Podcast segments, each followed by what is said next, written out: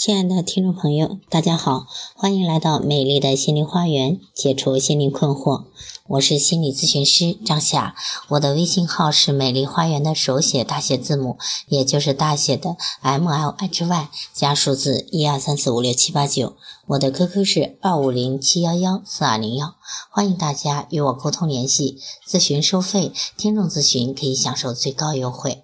好，今天继续分享爱情、婚姻、情感话题，来谈一谈夫妻相处的黄金法则。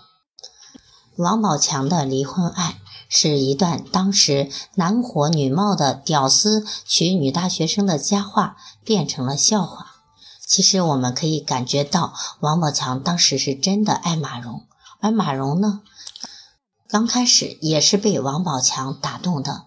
王宝强非常的纯真，当时呢事业做得也如日中天，可以说两个人当时真的是有感情的，是真爱。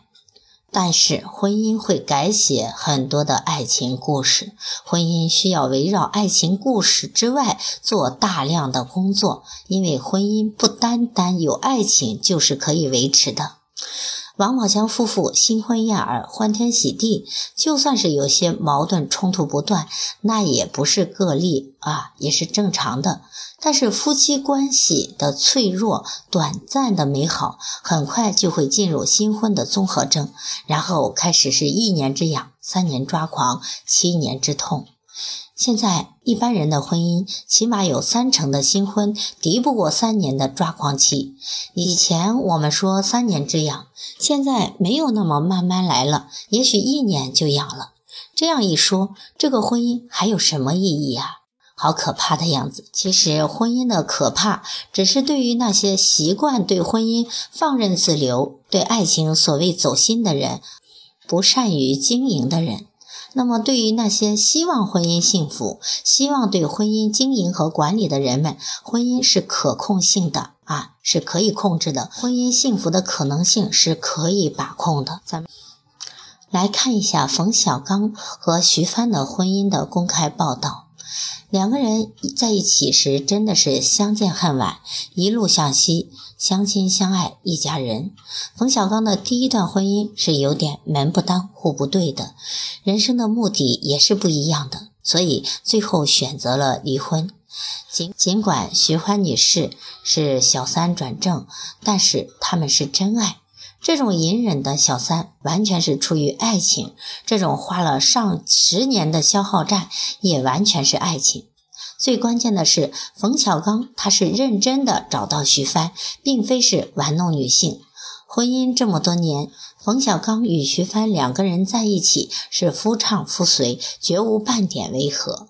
虽然最后，他们没有生孩子，但是两个人收养了一个女儿，夫妻之间一样没有受到伤害。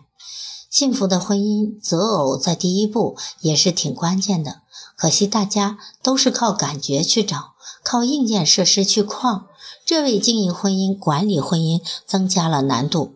因为有很多感觉和硬件设施是错的，婚姻是不匹配的。冯小刚的第一段婚姻择偶出错，但是他的第二段婚姻却修正了。而王宝强和马蓉最应该学习一下夫妻相处的法则啊！咱们大家也一起来学习一下这九条夫妻相处的黄金法则吧。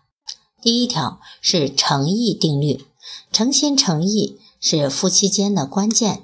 有的人结婚的动机不纯，没有想过对这个人的天性使然的接纳，只顾自己在物质或者外表的浅表需要，图感官世界的刺激。王王宝强显然是诚心诚意的想娶马蓉，可是可是两个人之间是有差距的。马蓉是城里人，接受了好的教育，而王宝强出身贫苦，啊，文化层次上两个人有差异，两个人的思想境界上也有不同。继续来看第二个定律，赞赏定律：愈赞美愈欣赏，愈欣赏愈契合。冯小刚是那么的欣赏徐帆的才艺表演以及美貌和性格。而徐帆是那样的支持丈夫的事业，甘做冯导背后的女人。所以大家看《二婚》里面的冯小刚真的是越来越有爱。尽管徐帆不再是冯小刚电影的女主角，她也不会责怪老公。反观马蓉，可能跟王宝强婚后就有太多的痛苦不堪了。王宝强没有情趣，只会翻跟头练武功，所以他改变不了宝强啊，他也没有接纳宝强，只能是另寻出路了。第三个是支持定律。支持爱人就是对方的依靠。夫妻之间如果没有了支持，真的很难彼此产生相依为命的信念，很容易心有旁骛而跑偏了。夫妻俩任何一方高速发展也都需要支持，否则跑得太快，地位提升太快，反而加大了两个人的差距。夫妻俩任何一个人遇到了挫折，更需要爱人的支持，否则就会垮下去了。第四个定律是陪伴定律，夫妻陪伴是力量和链接。第五个是尊重定律，尊重才能够包容差异，从而和谐。第六个是静一静效应，让对方静一静，那就是独处和思空。夫妻之间要有空间，要给到对方空间，但是需要注意的是，虽然要有空间，但是这个空间不是要给小三的啊。第七是回馈定律，有回馈才能让夫妻之间付出得到满足。第八，对待定律，夫妻之间对待是各尽所能、各司其职、相互取暖的。第九是共同成长定律，夫妻俩一起在精神上的成长，需要达到一个共同的平台，否则精神落差太大，是很容易双方折磨人的。好，今天呢，关于婚姻的九个啊黄金定律、黄金法则，我觉得是非常有效的，希望能够让大家从中有所受益，能够支持到大家。好，今天的分享就到这里，谢谢大家的收听，再见。